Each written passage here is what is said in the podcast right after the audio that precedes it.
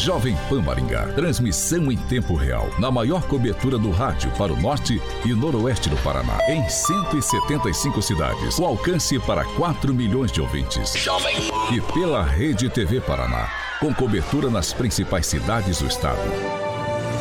E também nas plataformas digitais e Panflix.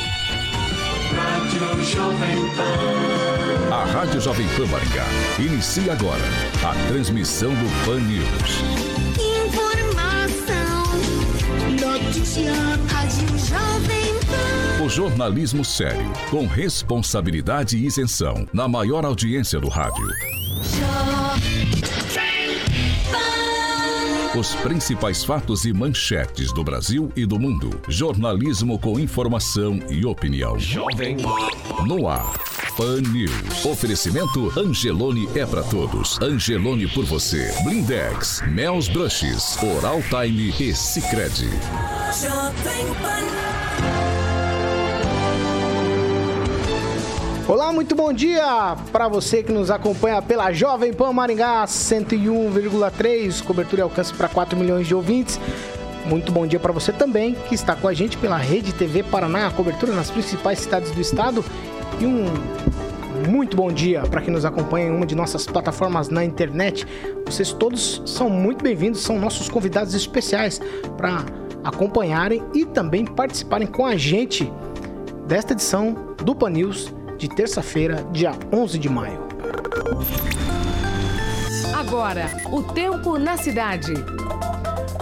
Agora aqui em Maringá, 15 graus, sol, algumas nuvens e não temos previsão de chuva para hoje. Amanhã só algumas nuvens e pode chover a qualquer hora do dia. As temperaturas amanhã ficam entre 15 e 24 graus. Jovem Pan Maringá, para todo o planeta. Pan News. Da Jovem Pan.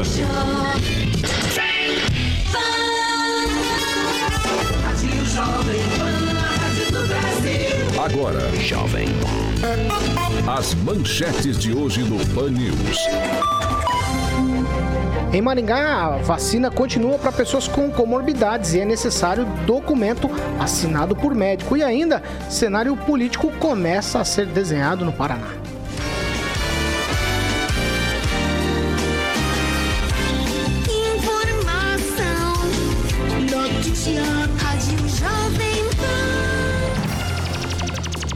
Sete horas.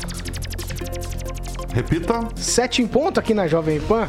Você participa com a gente bem fácil, nossas plataformas estão liberadas. Você pode participar como fez a Miriam, a Thaís, o Heraldo, o Fábio, a Elma, o Júnior, o Otávio, o Marcos, a Ana, o Edson, o Vinícius, o Aragão, o Giliard, a Amanda, a Sara e também o Manuel. Todos esses participando com a gente. Você também pode e deve participar. É nosso convidado especial para ajudar a fazer o Panils Carioca. Muito bom dia para você. Bom dia, Paulo. Tudo bem ou não? Tranquilo. Pós-feriado. Tamo aí. Trabalho ontem, né? Então, feriado meio, feriado, só. Tamo, tamo a todo vapor. A gente segue por aqui. E, Carioca, nós vamos falar agora de uma situação que é preciso repensar velhos costumes e o Cicred está aí para provar isso. Exatamente, Paulo, porque existe o consumismo e também o consumo consciente. Existe a poluição e as fontes de energia renováveis. Existe o individualismo e também a cooperação. Existe o desenvolvimento sustentável e também uma nova geração repensando velhos hábitos. Por isso existe os bancos e existe as cooperativas. Para tudo existe alternativa. E o Sicredi é uma alternativa para você, sua empresa ou seu agronegócio. Sabe por quê? Porque o Sicredi alia as suas necessidades financeiras com a economia local, a educação e também o desenvolvimento nas regiões em que atua. E com esses valores que o Sicredi quer construir uma sociedade mais próspera.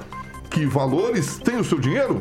Escolha o Sicredi União Paraná São Paulo, onde o dinheiro rende um mundo melhor.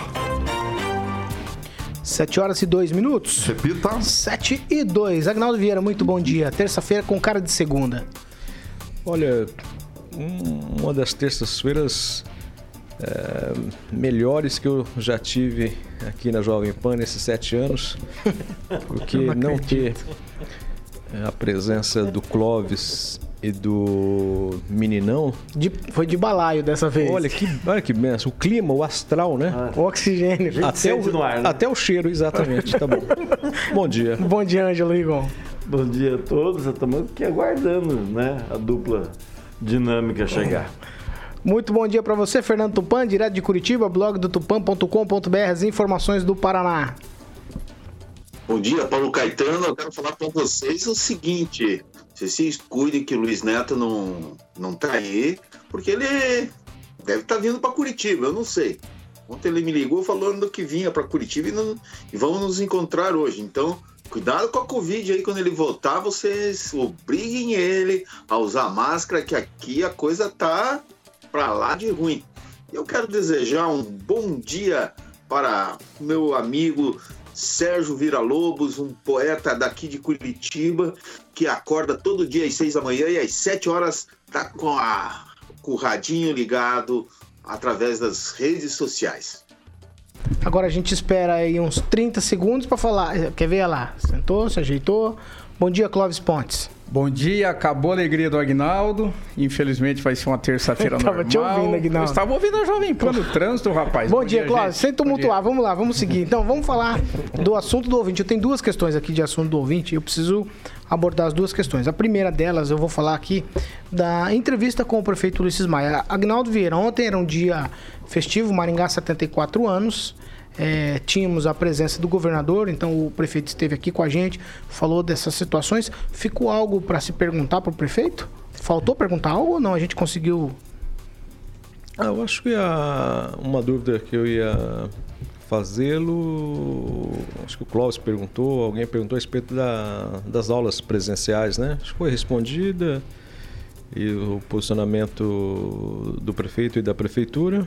Sempre tem Maringá, pela sua grandeza, sempre tem uh, especificamente algum ponto né, de alguma situação, mas eu acho que foi, pelo tempo, foi, foi a contento. Clóvis Pontes.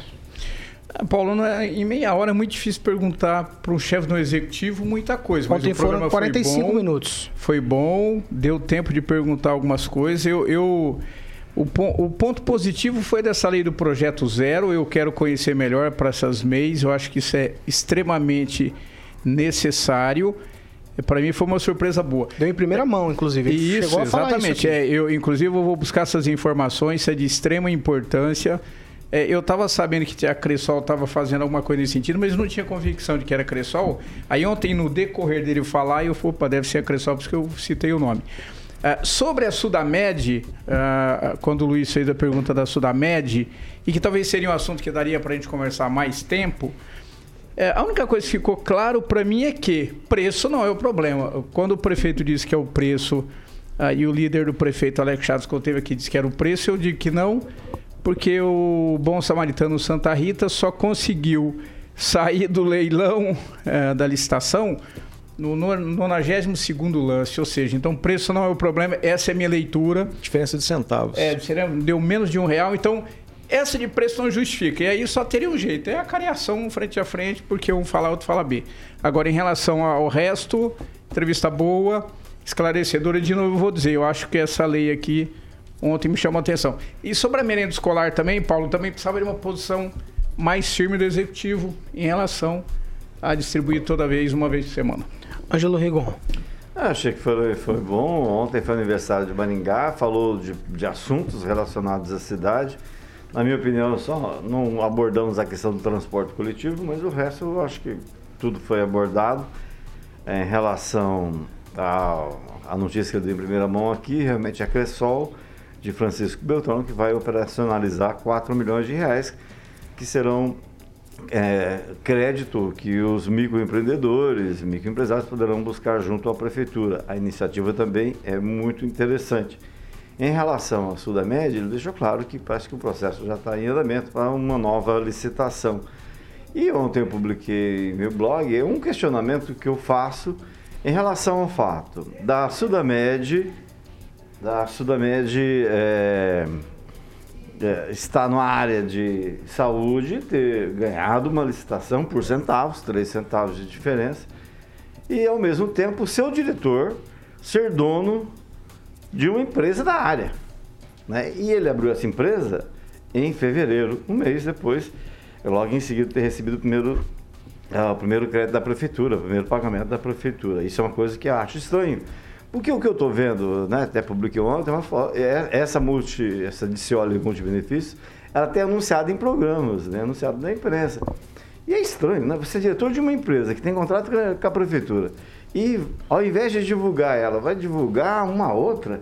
Isso é uma coisa que ainda não entrou na minha cabeça. É, não entendi por quê. Mesmo, mesmo porque ah, são três empresas no final da conta, né? Essa que ele abriu em, em fevereiro, essa Multibenefícios, que já existia há alguns anos, 2017, e a, a Sudamed, que ele fala que é ligada à Sul América, Sudamed, né? Fora isso, eu acho que é uma questão realmente jurídica, a relação a preço, você tem toda a razão, Clóvis, para o Santa Rita ter chegado a, a, esse valor até de 3 centavos é porque preço não era o problema. Mas a questão continua, apesar disso, muito estranha. Eu acho que tem que se resolver e a justiça vai se encarregar disso. Fernando Tupan, ficou algo para trás na entrevista de ontem com o prefeito Ulisses Maia? Ou ele, ou ele te respondeu a questão política lá? Eu acho que ele, respo ele respondeu, viu, Fernando? Não, não. O, que eu queria saber dele realmente não era se ele ia ser candidato assim, mas aí o Clóvis deu uma mãozinha e ele seguiu essa linha. Eu queria saber como ele estava vendo o ambiente político, o Senado. Talvez eu não tenha me explicado tão bem, mas na próxima vez eu vou pegar e formular melhor a minha a questão.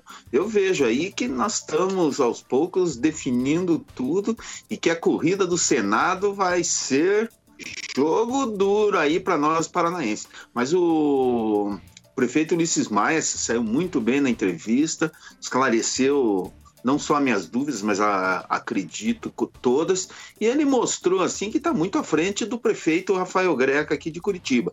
Enquanto ele busca soluções para os pequenos, micros, empresários e médios, aqui em Curitiba a coisa está muito devagar, mas muito devagar mesmo prefeito precisa abrir os olhos. Talvez seja porque ele teve recentemente um AVC e não vem trabalhando no, na prefeitura com frequência, passou as últimas semanas se cuidando em casa, o que é normal.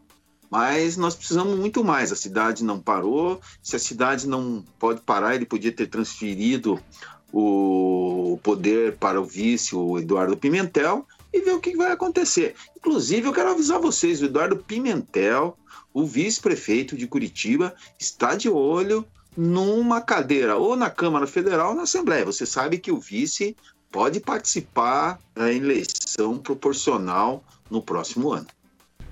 A gente vai falar muito de política no segundo bloco, Fernando. Essa, essas, esses desdobramentos aí sobre o Senado Federal, a vaga que a gente tem no Paraná para o Senado Federal. A gente vai falar disso aí, o jogo político no Paraná, no segundo bloco aqui. A segunda questão do ouvinte é aquela questão do voto. Muitos comentários, inclusive a gente tem participação, e a gente vai ouvir a participação agora de um de nossos espectadores falando a respeito do voto. Vamos ouvir. Bom dia, ouvintes da Jovem Pan. Bom dia, Paulo Caetano. Bom dia, bancada. No último programa se falou muito sobre o poder do voto e a bancada foi indagada né, com a seguinte pergunta: o voto ainda é instrumento de mudança social? Na minha opinião, primeiro que o voto está previsto na Constituição Federal e é uma cláusula pétrea. Então é impossível se dizer que está em desuso, até porque ele é obrigatório. Além de um direito, é um dever. A realidade do nosso município alimentou a desesperança, né? já que houve mais de 80 mil em abstenções. Agora não se sabe se ocorreu de fato uma desesperança ou foi pela circunstância da pandemia. Mas o fato é que não podemos continuar numa bolha generalizando tudo, tendo como base apenas Maringá. A eleição de 2020 trouxe mudanças significativas para mim e para você, que não gosta do PT, por exemplo. Muitas cidades mudaram seus governantes através do voto. Os partidos do PT e do MDB tiveram os piores resultados, resultando na perda de pelo menos 336 municípios. Ou seja, as mudanças estão acontecendo. Óbvio que existe fraude em alguns, alguns contextos, né? compra de votos em muitos locais, mas analisando o contexto nacional como um todo, consigo identificar a mudança acontecendo né, na sociedade através do voto. Agora, o que mudaria ainda mais é se implantássemos o voto impresso. Até para minimizar polêmicas de fraude e dar muito mais segurança à população eleitora. Só a título de comparação, o Japão, sendo a terceira maior economia do mundo, um país muito avançado na área de, de tecnologia, ainda adota o sistema de urna comum, com o uso de cédula de papel para a contabilização, a contagem dos votos. Se o Japão, que é o país da tecnologia, não usa equipamento eletrônico, por que o Brasil, que é um país subdesenvolvido tanto social quanto tecnológico, é usuário desse meio? Se há uma desconfiança em usar a urna eletrônica, por que temos tanta certeza que é o meio seguro? Bom, fica aí essa, esse questionamento. Kim Rafael, ouvinte da Jovem Pan, para a Jovem Pan. Jovem Pan Maringá, 26 anos. A marca da credibilidade. 7 horas e 13 minutos. Repita. 7 e 13. E você quer participar com a gente? Mande seu vídeo lá pelo WhatsApp Jovem Pan. 99909-1013. Você participa com a gente, você dá a sua opinião. Mande em áudio, em vídeo. A gente coloca as opiniões dos ouvintes aqui no ar, inclusive por telefone, às vezes, Agnaldo Vieira. É importante participar. É, ontem, falando a respeito de, do voto, né, é interessante as pessoas. E acho que não é à toa que esse tipo de programação uh, acaba sempre tendo audiência, aumentando no DAIO, né, emissoras segmentadas na parte de jornalismo, isso é boa. É, Maringá ganhou mais uma essa semana. As pessoas procurarem né, discutir sem agressão, sem ter aquela coisa direita e esquerda, mas discutir política. Eu acho interessante cobrar, fiscalizar todos os setores da, da, do setor público. Isso é bom. É, isso caminha a passos lentos, mas para um país melhor. 7 horas e 14 minutos. Repita. 7 e 14, ó, a Secretaria de Saúde de Maringá registrou 42 casos de novo coronavírus no boletim que foi divulgado no final da tarde de ontem. Houve também a inclusão de três leitos de UTI adulto geral extra nos hospitais particulares.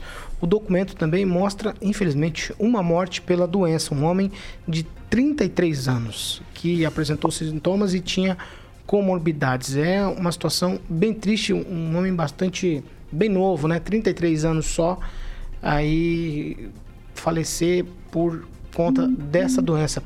Fernando Tupan, você tem os números atualizados do estado do Paraná para a gente tocar o barco por aqui? Tenho sim, Paulo Caetano. As coisas aqui mostram que o Paraná, o número de mortes continua mais ou menos estável nas últimas semanas. É, apenas ontem foram 59 mulheres e 95 homens com idades que variam de 15 anos. Você está falando 30 anos aí, novo, imagina 15 a 93. O Paraná registrou 4.824 novos casos e 154 mortes de mulheres. É, foram 59 mulheres e 95 homens. Então, você vê que não a, o Covid não faz distinção de idade, sexo, juventude, nada. Aí Curitiba aparece com 33 mortes, segundo a César. Mas ontem a Secretaria de Saúde de Curitiba divulgou dois boletins. Primeiro, mais ou menos na hora do almoço, e o segundo no final da tarde. Mas você registrando os dois dias, Curitiba teve 40 mortes e 1.238 é, casos. O que chama atenção é o número de casos em Londrina, que vem ficando muito alto nas últimas semanas. Ontem foram 23. A região metropolitana de Curitiba, 13. Araponga, 6. Apucarana e Foz do Iguaçu, 5. Paulo Caetano, olha, eu vou te contar uma coisa. Você tem que ficar ligado nisso aqui. Os números da região de Maringá e cidades próximas estão crescendo. Aí nessa região aí, Maringá, Londrina, Pucarana, Jandaia, só nesse grupo foram 56.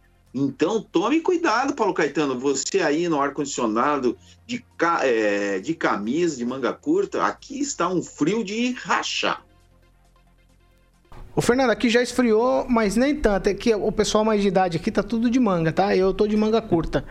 É, é, assim, a juventude, a juventude suporta um pouco mais essas coisas. Vamos falar, Rigon, vamos falar sério agora sobre essa questão do coronavírus. Tem uma situação em Barbosa Ferraz, é isso? Pois é, um evento ocorrido lá há algum tempo, no final de abril, é um, um homem que se identifica como o apóstolo Eliomar Silva.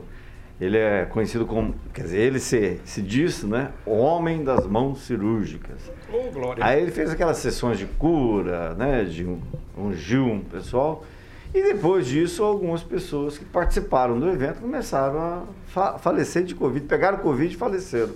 Entre elas um agricultor e uma senhora, inclusive mulher de um pastor lá da cidade. E isso chamou a atenção, inclusive, do governo do estado, da, do pessoal da saúde. Porque, ó, olha, olha a que ponto que nós chegamos, né? A, a cloroquina abriu a porteira, agora a mão do, do, do cirúrgica do apóstolo está aí curando, mas na verdade está provocando aglomeração, o que é o que contraria todas as recomendações. Aliás, tem um vídeo dele, junto com outros dois ou três pastores, dentro do cemitério de Barbosa Ferraz. Né? Ah, claro que o objetivo não era dele, não era isso, mas foi eh, houve uma vinculação a passagem dele por Barbosa e o cemitério, porque o cemitério recebeu ao menos duas pessoas que participaram dessas sessões de cura, que ainda tem gente que acredita e coloca fé. Clóvis? É, eu, o Paulo, é outro assunto que dá pano para manga. É, eu, eu, Rigon, vou te falar agora uma coisa. Assim como eu lembro que você ter falado que doutor Manuel, com todo respeito, doutor Manuel, quando você teve algum problema de saúde, o doutor Manuel presente, né? É, eu já tive experiência na minha casa de milagre de cura de câncer. E aí, meu amigo, aí a conversa vai longe. O único ponto que eu entro aqui com o Rigon, talvez seja no sensacionalismo, eu concordo com o Rigon, eu bato de frente em relação a isso. Agora, se nós perdermos esse item né, da fé que ainda existe, sem charlatão, sem aproveitador, Paulo, aí nós degringolamos esse planeta Terra de vez. Porque milagre existe, eu sou testemunho, já vi, já vivenciei. É, agora, o charlatanismo, charlatanismo também eu já vi, já vivi, já presenciei em todos os campos. Por isso eu digo sempre, às vezes tem pastores que não gostam de mim, não é questão de pastorado que eu questiono aqui. Eu questiono algumas lideranças que comandam um grupo de gente boa que tem que se esconder, porque a liderança está caminhando errado e ele tem autoridade para poder comandar.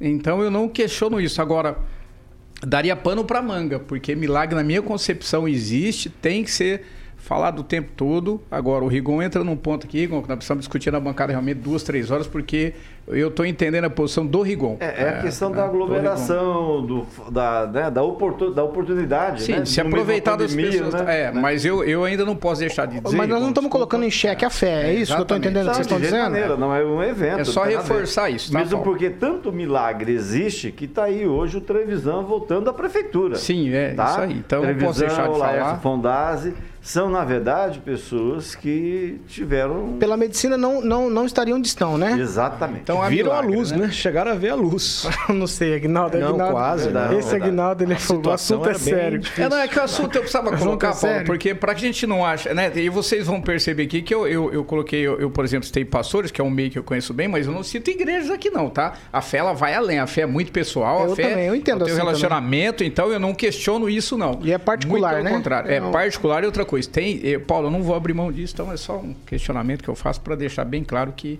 né, não é esse o caminho. 7 horas e 21 minutos. Repita. 7 e 21, a 15ª Regional de Saúde recebe hoje 2.475 doses de vacina contra a Covid-19 que serão usadas, aplicadas em trabalhadores da educação. As doses é, são para todas as regionais do estado, elas somam aí 32 mil. A imunização começa paralelamente à volta às aulas que aconteceu ontem na rede pública estadual. A indicação é que os municípios vacinem os trabalhadores da educação por idade, iniciando pela faixa entre 55 e 59 anos. Nesse primeiro momento, apenas os da educação básica serão atendidos, dentro da estratégia casada com o retorno das aulas. As doses representam 15,5% do grupo de trabalhadores da educação. Neste número estão contabilizados profissionais da rede pública estadual, municipal e também da rede privada e assistência social que trabalham com educação. Os professores vão ser vacinados, Agnaldo, já separaram as doses. A gente até duvidou disso aqui em alguns programas, hein? É, e o e não terminaram ainda de vacinar os profissionais da saúde, né? Que eram os primeiros da linha de frente. E eu sempre falo aqui, e o pessoal do supermercado, e o pessoal que atende situações aí desde quando começou a pandemia entra e se você não, se você não tiver comorbidade, você vai ser vacinado ano que vem. Então, eu, eu, eu concordo com os professores serem vacinados, eu até concordo, mas a gente tinha um plano de vacinação. É isso, aqui é um fura-fila institucionalizado. Na minha opinião, é isso. Sim, eu acho que não sei, a gente tinha que tratar isso de uma maneira diferente, Ângelo Rigon. Não, concordo inteiramente. E é interessante colocar também que hoje, é, no meio dessas vacinas, está vindo também umas 68.800 doses de vacina da Pfizer para o Paraná, é, entregues pelo Ministério da Saúde, e também serão um plus aí, né? Acho que mais de 242 da Covishield e essa da, da Pfizer.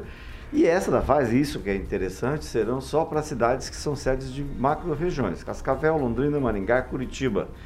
Por quê? Porque elas têm essas geladeiras que a vacina. As universidades estaduais têm esse equipamento, né? Exatamente. Então, eu acho isso muito interessante porque ela está indo no Brasil inteiro para as capitais, onde já falta vacina para a segunda dose, né? Diga-se de passagem. Mais de 12 capitais chegaram a registrar.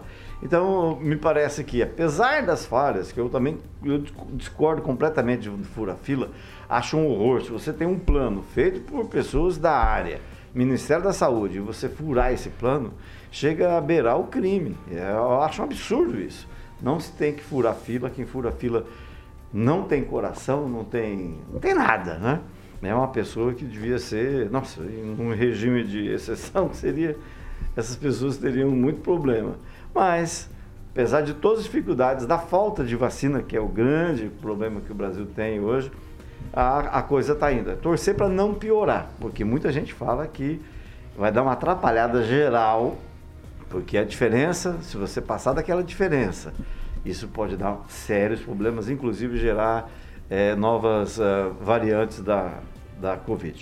Ô, Fernando Tupan, a minha pergunta para você é a seguinte: os professores vão começar a ser vacinados, as vacinas estão separadas aí para o pessoal da educação. Você acha que isso, essa mudança no plano nacional aqui no Paraná, em outros lugares também, se deve à pressão sindical? Então significa que o sindicato da categoria faz mais pressão, por exemplo, que sindicatos do pessoal que trabalha em caixa do supermercado, pessoal que trabalha nos ônibus, por exemplo. Por isso a gente tem essa vacina por pressão. Exatamente, Paulo Caetano.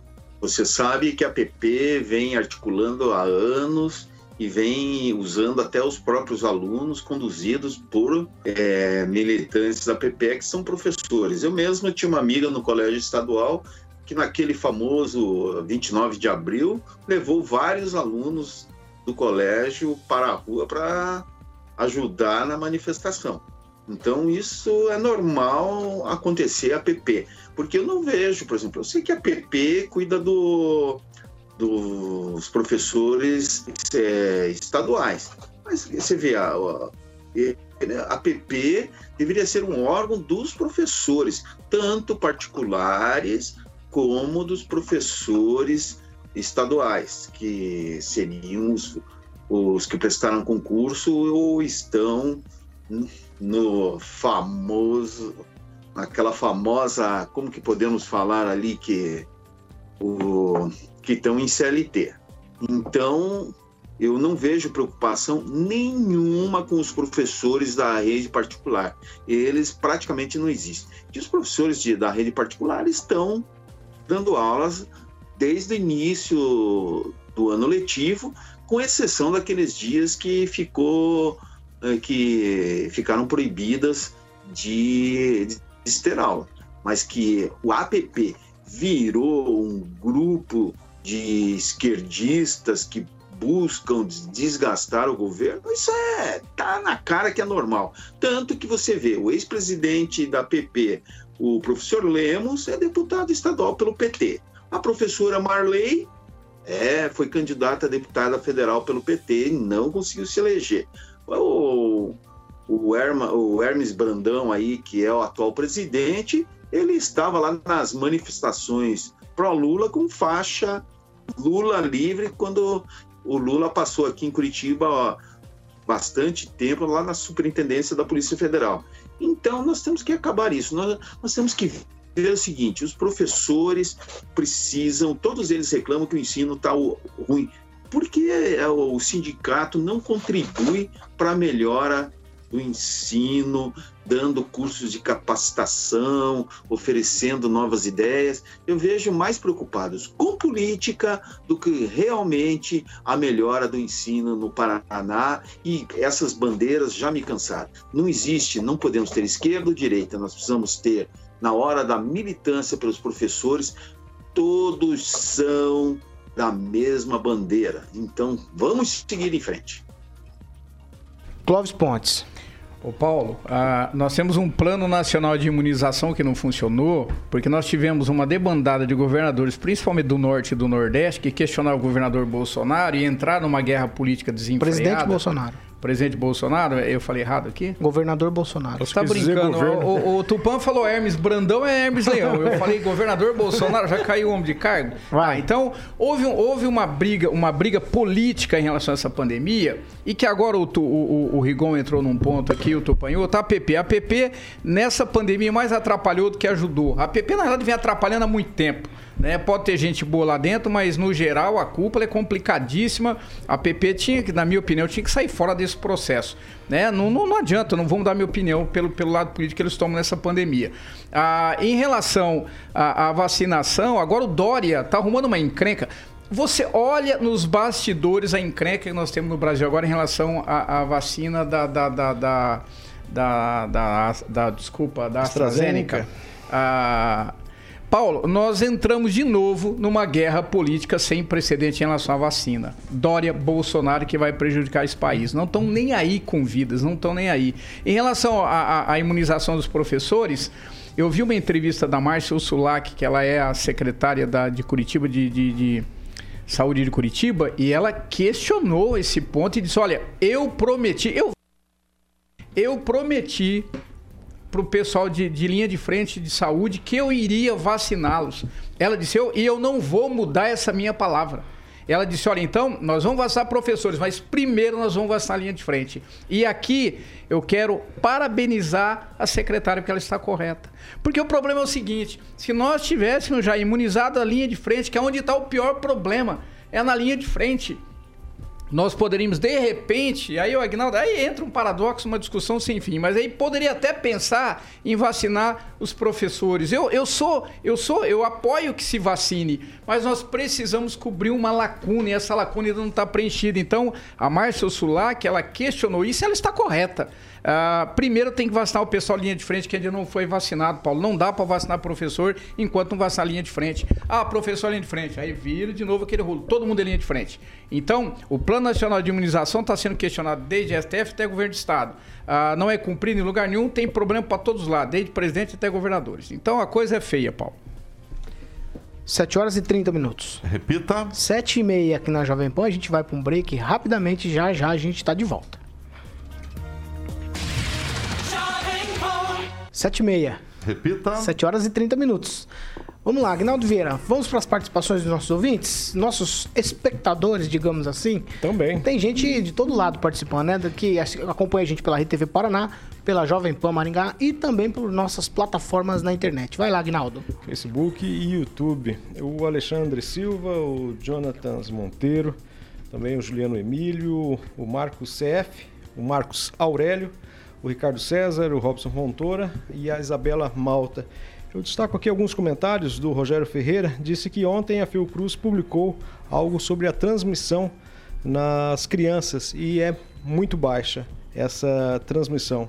A Fernanda Trautem diz que tem que ser vacinado primeiramente as pessoas da linha de frente e quem está executando atividades essenciais. O Alexandre Silva diz que as escolas particulares já voltaram às aulas há um bom tempo Quantos casos apareceram nessas escolas de contágio dentro delas?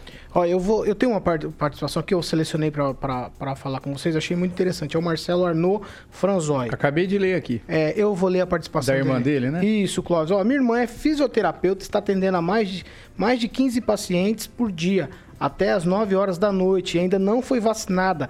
Absurdo isso.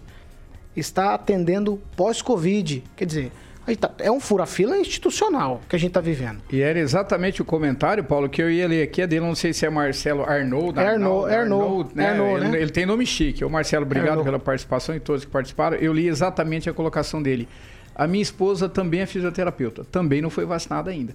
Então, eu, uh, e ela atende, ela atende home care, atende com hora marcada, o pessoal em casa, e atende, e atende gente pós-Covid. E a situação é gravíssima no pós-Covid. A recuperação é difícil, a recuperação pulmonar é coisa complicada. Também não foi vacinada. A linha de frente ainda não foi vacinada. Não pode fazer o contrário, tem que ser vacinado a linha de frente, que é a área da saúde. Essa é a primeira linha de frente. Isso não há questionamento. Eu acho que há. Isso aqui é. É, é, é ponto pacífico, é ponto pacífico. Ponto pacificado, é. Então, é linha de frente, concorda, Rigon? Então, o Marcelo tem razão, e aí, depois disso, sim. E até lá, não, tá errado isso. Mas aí. vai vacinar. Isso já é fato. A, a gente tem visto. Erro do governo do Estado. A gente tem visto na CPI da Covid que existe, existiu até agora, e por isso essa demora de ter a vacina, que poderia ter começado no ano passado, é, que existe um grande Ministério da Saúde paralelo, um dentro do Palácio do Planalto e outro fora. Como essa, esses vereadores de Maringá que fizeram essa lei colocando os educadores, né, os trabalhadores na educação, para furar a fila, uma fila paralela. Mais participação, Agnaldo? Quer ler uma listinha aí? Tem os nomes? Mais? Vou destacar no Facebook também a Wanda Amorim e o Luiz Leal que sempre nos acompanha aqui, mandou um abraço para você, Clóvis. É?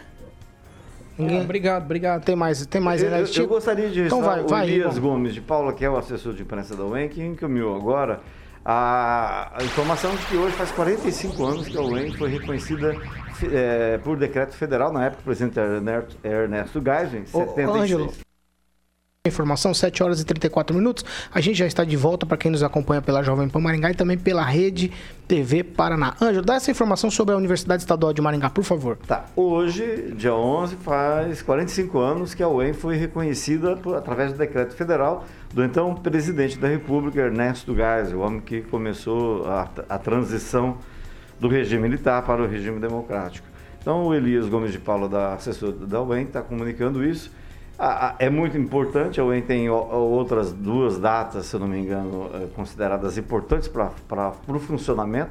Era uma faculdade que, graças também ao arcebispo, então, bispo é, Dom Jaime Luiz Coelho, tornou-se é, essa grande universidade que é hoje a UEM. Ali, Paulo Pimentel, Adriano Valente, Dom Jaime foram as pessoas, sem contar os professores, né, tipo Basílio Bacarim, uh, o Krellin, o Carlin é, foram muito importantes para consolidar a UEM. Então, hoje, uma data que o pessoal da UEM, eh, eh, servidores, professores, tem que comemorar 45 anos. Vai, não, parabéns ao EN. Se fosse menos politizado, ia ser uma bela de uma instituição. Se fosse menos politizado, e eu, eu não. Eu, eu acho que esse também. é o problema da universidade. Mas a UEM, a UEM precisa. Não, eu acho assim, ó, eu, eu, acho que a UEM está distante da comunidade. Esse é um, é um, é um aspecto é uma, que eu sempre É uma instituição muito na, forte. Na universidade. É. Ela se distanciou da comunidade. Esse é o grande problema da Universidade Estadual de Maringá. Eu tenho a impressão que no, em outros tempos a universidade era mais presente. Ela era mais respeitada, eu, eu concordo com você. É o que eu penso. 7 horas e 35 minutos. Repita. 7h35 a gente vai continuar falando de vacina, porque aqui em Maringá hoje a informação é de que continuam sendo vacinadas gestantes e puérperas. É isso mesmo que fala? Eu tento, eu tento saber o nome dessa palavra faz tempo. Eu já vi gente falar puérperas, puérperas, puérperas. Puérperas. Puérperas mesmo, né? Com comorbidades, com idade acima de 18 anos. Pessoas também com síndrome de Down, de 18 a 59 anos. Pessoas com doença renal crônica em diálise, de 18 a 59 anos. Pessoas com deficiência permanente grave cadastradas no benefício de prestação continuada de 55 a 59 anos. Ainda de acordo com a prefeitura, entram no esquema vacinal contra a Covid-19 pessoas de 55 a 59 anos com comorbidades como hipertensão arterial resistente, doença cardiovascular, diabetes mellitus, obesidade mórbida com IMC acima ou igual a 40, pneumopatias crônicas graves, imunossuprimidos, anemia falciforme, cirrose hepática e também doenças neurológicas. Pessoas com 60 anos ou mais também serão vacinadas hoje. E agora aqui, talvez a parte mais importante dessa informação é que pacientes com comorbidades, eles devem apresentar um documento com foto e uma declaração que comprove a comorbidade assinada e certificada por um médico. Os formulários estão disponibilizados no site da Prefeitura de Maringá Você pode acessar o site da prefeitura. Também você pode ir atrás desse formulário nas unidades de saúde e no Conselho Regional de Medicina do Paraná. Essa questão do, do, da documentação é algo bastante importante, porque sem a documentação já tem gente que quer furar fila. Imagina sem a documentação só dizer que tem dor nas costas e querer vacinar, Clóvis. É, o, aí você tem a rede SUS, tem, tem o cadastro daqueles que fazem parte do SUS, né? O problema vai além, né? Não, tem é porque tem, tem tá... uma situação. Quem já faz o tratamento pelo SUS não precisa, porque já automaticamente Isso, o nome já, já está na... cadastro. Exato. É, Agora, o problema é fora. Quem faz tratamento aí por é... plano de saúde ou particular precisa desse formulário. É, é, é, é, precisa, o médico vai ter que ser muito responsável para poder assinar, mas eu ainda vou... O documento no... fica recolhido na hora isso, da vacina, tá? No outro, isso, no outro ponto. É só um item. Quantas comorbidades tem? Eu vou citar só uma. Pneumopatia grave. E a gente não vacinou esse povo. Ainda está querendo vacinar minha diferente de escola. Tem gente que vai, se pegar a Covid, não tem 10 minutos de sobrevida. E nós vamos vacinar. Então, o governador do estado, os prefeitos, precisavam olhar isso com, com, com certo. Então, certo imunossuprimido, por exemplo, é quem, Pelo amor faz de Deus, tratamento tem, contra câncer. Não tem imunidade para nada. Não tem imunidade. Então, aí você não então, vacina. Eu acho que é uma questão. É, é uma é questão de, de, de, Até de. Aí é empatia, amor ao próximo. Não dá, Paulo. Olha a lista de gente com, com, com imunidade baixa, com problema gravíssimo de saúde e vai vacinar professor. É desumano, Paulo. Ângelo Rigon. Não, eu, eu, queria dizer que em Maringá o sistema tem, é, foi adotado diferentemente, por exemplo, de Curitiba. Em Curitiba ah, tem o lance da rede pública, beleza? E no, no particular, quem faz tratamento particular, o médico, é, uma declaração dele está valendo. Né? Aqui em Maringá só vai valer aquela declaração que está né, na, no site da prefeitura. E é interessante porque vários médicos já emitiram declaração de próprio punho dizendo né, que fazem tratamento, tomam tal remédio, e isso não vai valer. Essa é a informação que eu recebi ontem. Não vai valer a declaração que o médico deu, que não seja aquela que esteja no site da prefeitura, não está cheio de quadradinho, tem que. Né? É como se fosse uma provinha, é só aquilo que vai valer. E a decisão que eu tive conhecimento uh, ontem é que a Prefeitura de Maningá, a Secretaria de Saúde, adotou isso por conta de, de uma coisa. Recentemente, as academias foram liberadas para quem tem problema para fazer fisioterapia. Então, bastava apresentar a declaração do fisioterapeuta né, dizendo que precisava eh, daqui, da, ter um nome, uma massagem medicinal, sei lá, precisava fazer fisioterapia pra, por conta de comorbidade. Aí o que acontece? Em seguida, no mesmo dia, antes até da prefeitura publicar o decreto, já tinha propaganda de, de centro, empresa, né? de empresa vendendo. Ó, venha fazer, venha tirar o seu o seu passaporte que a gente é um passaporte. Eu vi isso aí, por incrível que pareça. Para vacina, né? Um passaporte para vacina. E de novo, você está passando pessoas realmente doentes que precisam para trás. Elas estão lá indo para o fim da fila. Então é por isso, até onde eu sei, que a prefeitura de Maringá adotou isso. Só vai valer sendo para o SUS ou não, vai valer só aquilo, aquele formulário que está no site da prefeitura. E eu digo, é bom. Eu vou ter trabalho, por exemplo, eu já peguei o meu, a minha declaração do meu médico, do meu cardiologista. Eu vou, vai dar trabalho, vou ter que trocar, ele vai ter mais trabalho. Você imagina a quantidade de clientes, de pacientes que ele tem, que ele vai ter que refazer. Vai ter que atualizar. Mas tá certo, eu acho assim, é melhor você atrasar um pouquinho, mas fazer a coisa bem feita, tentar ser justo, pelo menos, né? Do que dar oportunidade pra gente safada se aproveitar, entendeu? E fazer sacanagem. Eu ia tocar pro Tupã, mas eh, Agnaldo fez um semblante tão interessante que eu vou tocar pra você, Agnaldo. O nosso ouvinte aqui, o engenheiro Elton Carvalho, já lembra, né? É, será que haverá venda de documentação?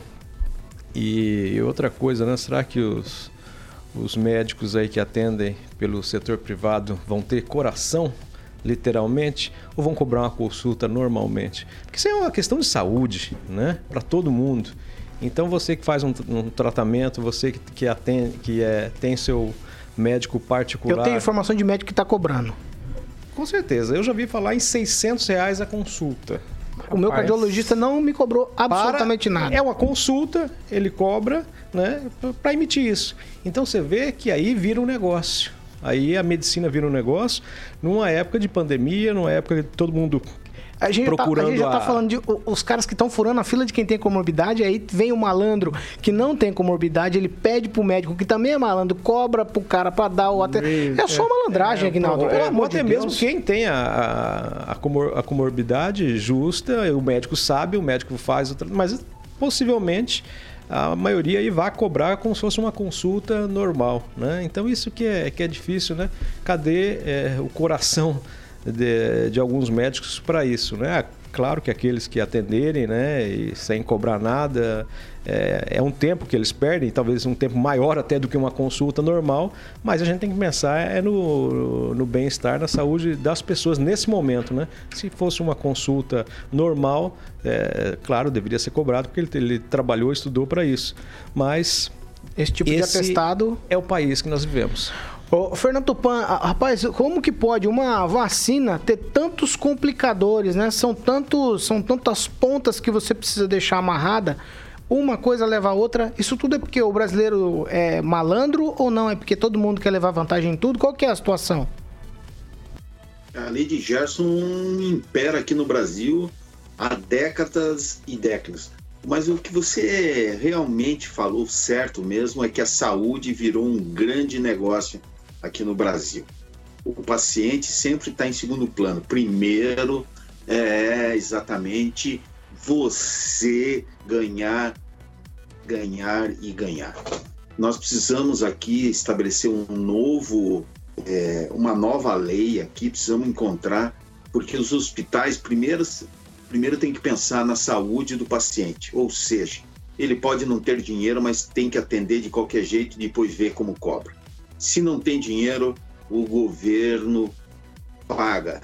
Tem que ser mais ou menos assim. Não pode ser, ah, se você eh, chega aqui não tem recurso, vai lá pro postinho de saúde. Nós estamos aqui tudo errado, sabe? Tem que acabar com essas histórias de postos de saúde nós temos que fazer mais hospitais e aí o governo paga que você vai ver que o, tudo vai melhorar.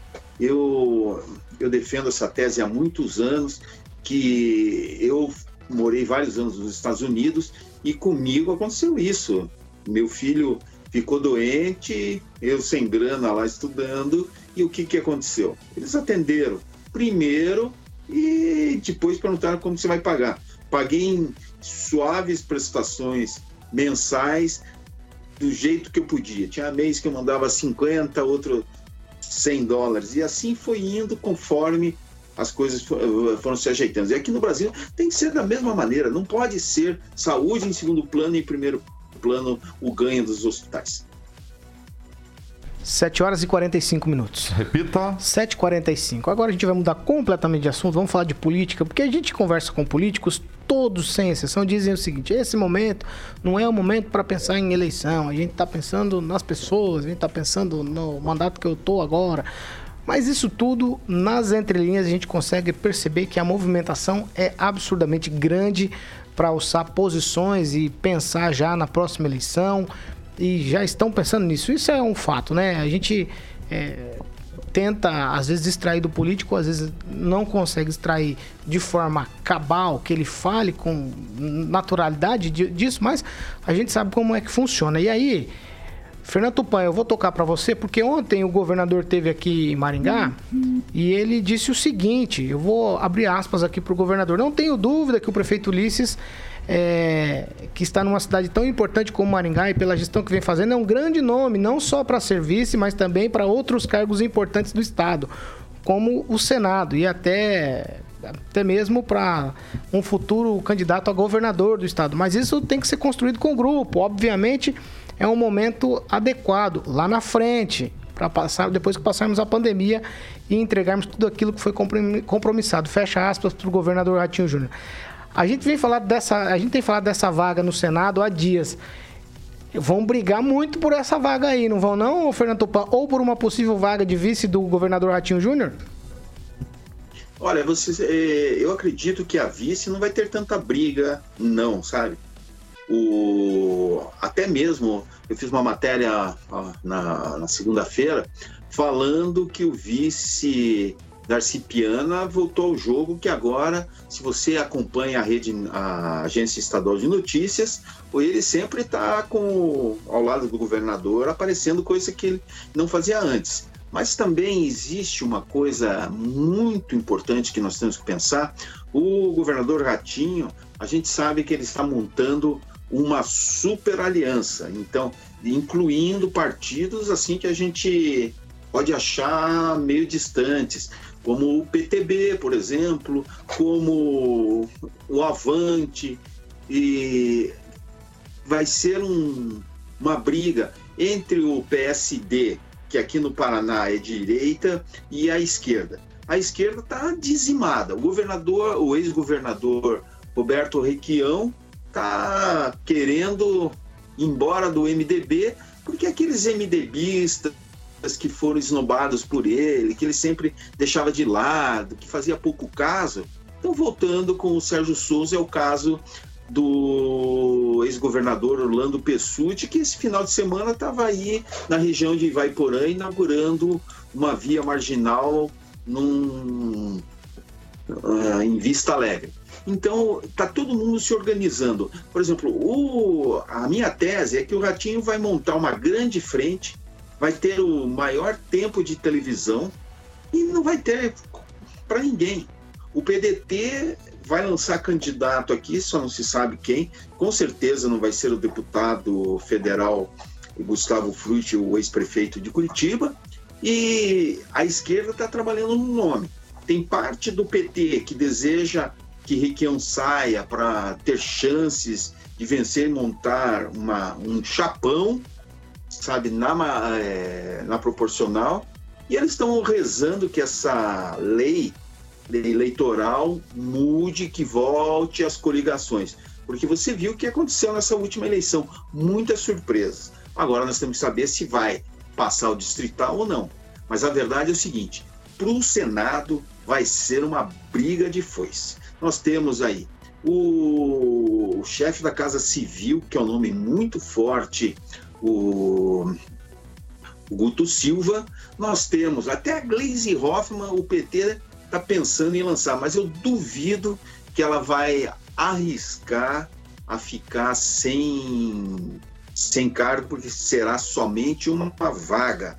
E aquele candidato que o governador Ratinho Júnior apoiar vai ser, a, vai ser o que tiver mais chance. Aí nós temos o prefeito Ulisses Maia, nós temos o PTB quer lançar aquele o blogueiro é, Oswaldo Eustáquio, que foi preso e se encontra em Brasília em um hospital. Então, nós temos muitas opções para o Senado e todo mundo quer. O, o senador Álvaro Dias aí, que era um craque da bola quando era mais jovem, jogava futebol bem aí, que jogou com meu pai, até eu quando ele era governador, assim, eu estava iniciando na, profissão de jornalista, assim, enfrentei ele, ela jogava muito bem futebol. E ele está naquela dúvida, ou se aposenta ou vai para deputado federal, porque cada vez mais a construção em torno de uma candidatura para o Senado está desgastando ele. E a única chance que o Álvaro teria seria realmente a candidatura do Sérgio Moro na eleição de 2 de outubro é, do próximo ano.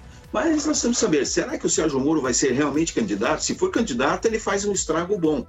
Mas o Rigon pode também contribuir com isso e dar outros pareceres sobre outra visão, que a visão aqui fala que todo mundo tem chance e vai ser. Até o professor Pickler, que quase foi candidato ao Senado em 2018 pelo PSL, está procurando um partido para sair é, ao Senado. Mas eu acredito que vai dar mesmo alguém ligado ao grupo do governador Ratinho Júnior. Quem for o, o, candidato tem tudo. Ó, e é bom lembrar que não é só o Senado também.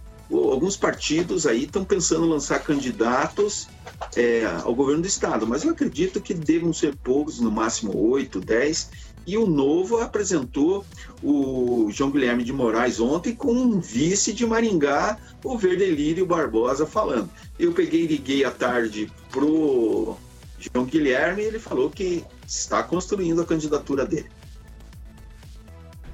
Ângelo Rigon. Só para lembrar nessa nota que o Tupan citou do Verdeliro, falando em relação ao Partido Novo. O Partido Novo é um partido tão bom.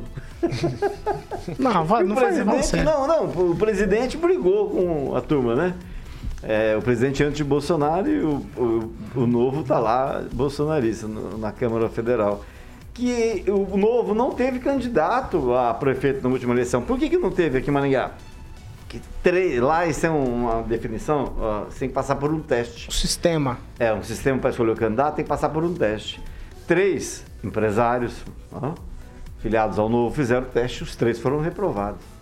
Então, assim, se você reprova, se você não tem candidato, candidato a prefeito, como é que você vai escolher um vice pro, pro, pro governador? Mas é, é- não é complicado. É teste de conhecimentos gerais ou sobre é, compliance, sobre transparência? Agora, se for sobre conhecimentos gerais, ser, ser reprovado, aí é compli- difícil. É difícil. Viu? Eu só queria aproveitar, Paulo, para dar uma notícia que Vai o, rapidinho. o G1 deu. Essa nota aí. É, que envolve um maringaense. Aí Maringá de novo nas paradas, né?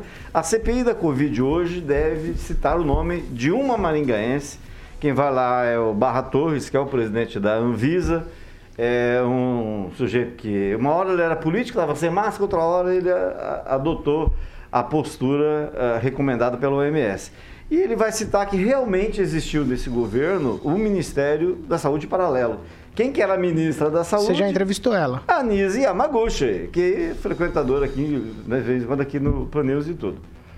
Então, Maringá, de novo nas paradas, citada a Nise como a pessoa que influenciou o presidente Bolsonaro a trocar vacina por cloroquina. Ô, ô Clóvis, eu queria voltar ao assunto da política lá para te perguntar rapidamente. Que são as chances e oportunidades que o prefeito está vendo dentro desse cenário estadual e, e os outros candidatos também? Tá, só uma correção, o Valciro aqui, ele diz, olha, não é Vista Alegre, é Jardim Alegre, tá feita a correção. Ah, Paula, a briga é a seguinte, Piana, Pimentel, Cury, Ulisses, Paranhos e talvez o Guto Silva, o Guto Silva acho que ele vem para uma outra cadeira, para federal, alguma coisa assim, não vem para vice. A briga ainda está entre Piana, Pimentel e Cury. Se o Piana resolver se movimentar agora, fica difícil para qualquer outro vice assumir pelo, pelo momento que Aí vai todo mundo pro Senado. do empresário. Isso aí. Não, eu não sei Senado agora. O prefeito deixou muito claro que ontem que ele está se movimentando de uma forma muito forte em relação ao vice-governo Ele não falou, ele não falou. Ele deixou muito claro. Ele, ele só não falou, mas deixou muito claro que ele está se movimentando de uma forma muito clara em relação à vice-governadoria. É, se tem que se movimentar, é, tá correto, se movimente. Agora, tanto é que na fala dele citou duas cidades apenas, que são o calcanhar de? Aquiles. Onde tem concorrente? Calcanhar de Aquiles do Ulisses hoje. Curitiba, Cascavel. Pode pegar a matéria ontem que ele cita as duas cidades como exemplo abaixo de Maringá. Ele coloca Curitiba, né, sorte? Curitiba e Cascavel, que são os dois calcanhares de Aquiles do Ulisses. Hoje, que é Aquiles, Ulisses, né? A palavra grega. Ah, Ulisses se movimenta para vice-governador do estado. Se vai chegar outros 500, porque se o Darcy Piana entrar na briga, fica difícil para todo mundo, inclusive polícia. Eu, Ulisses, terminar, se eu fosse Ulisses, eu terminaria o mandato.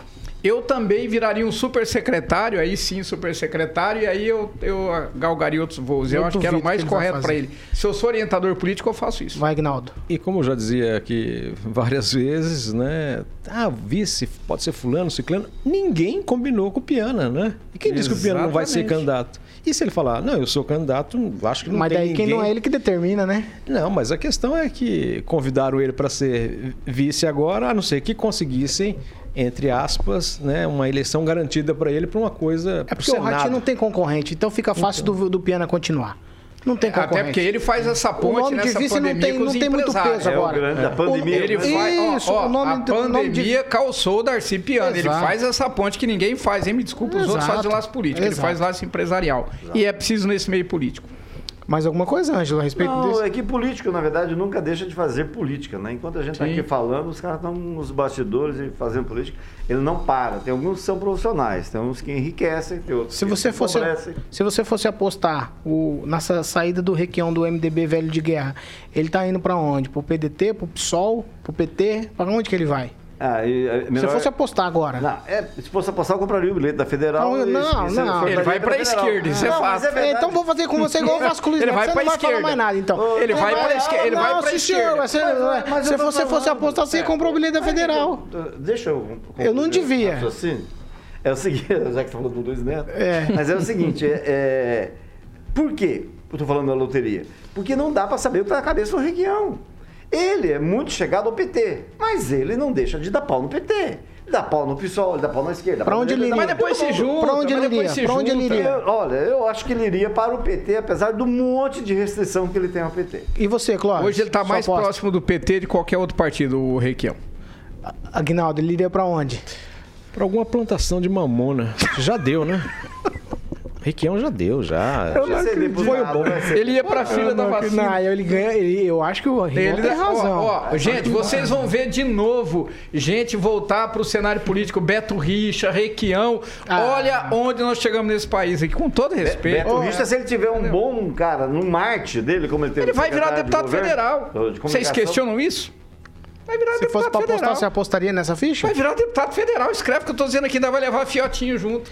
E, se, Ô, ô, e se e se for eleito, eu recoloco todas as minhas fotos que eu tenho com ele no Face. É, coloca? Exatamente, aí Viu? volta tudo de novo. Fernando Tupan, se você fosse apostar pra onde o Requião vai e o Beto Richa foi ressuscitado também? Olha, Paulo Caetano, na minha opinião, o ex-senador e ex-governador Roberto Requião está trucando. Porque o que está acontecendo? Na eleição de 2018, segundo testemunhas de ex-dirigentes do MDB do Paraná, o Requião centrou todas as verbas pro, que tinha partidárias e apostando na eleição do filho dele. Isso aconteceu como a gente sabe, ele foi super bem votado, um dos deputados mais votados. Ele quer garantir recursos para a campanha do filho e para a campanha dele. Só que, por exemplo, com a- o surgimento do novo MDB de guerra, que é uma oposição à política de curral que o Requião teve durante muitos anos, o Requião hoje é um passado na política, tanto que ele perdeu na eleição de 2018 comparado com 2010, quando ele se elegeu senador, mais de um milhão e 100 mil votos. E a tendência agora vai ser perder mais. O que está acontecendo? O MDB hoje, ele quer impulsionar todas as candidaturas. Então, o que, que eles vão fazer? Não vão concentrar recursos apenas em uma candidatura como o Requião gostaria que fosse.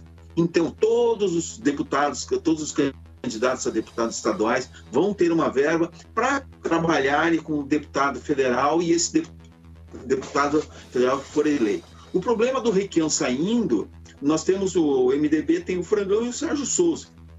Possivelmente, eu não duvido que o Requião não se eleja deputado federal. Se não se eleger deputado federal, tchau e benção. Sabe? Desista da vida. Agora, com relação ao governador Beto Richa, eu tenho uma informação aqui que vocês vão cair da cadeira.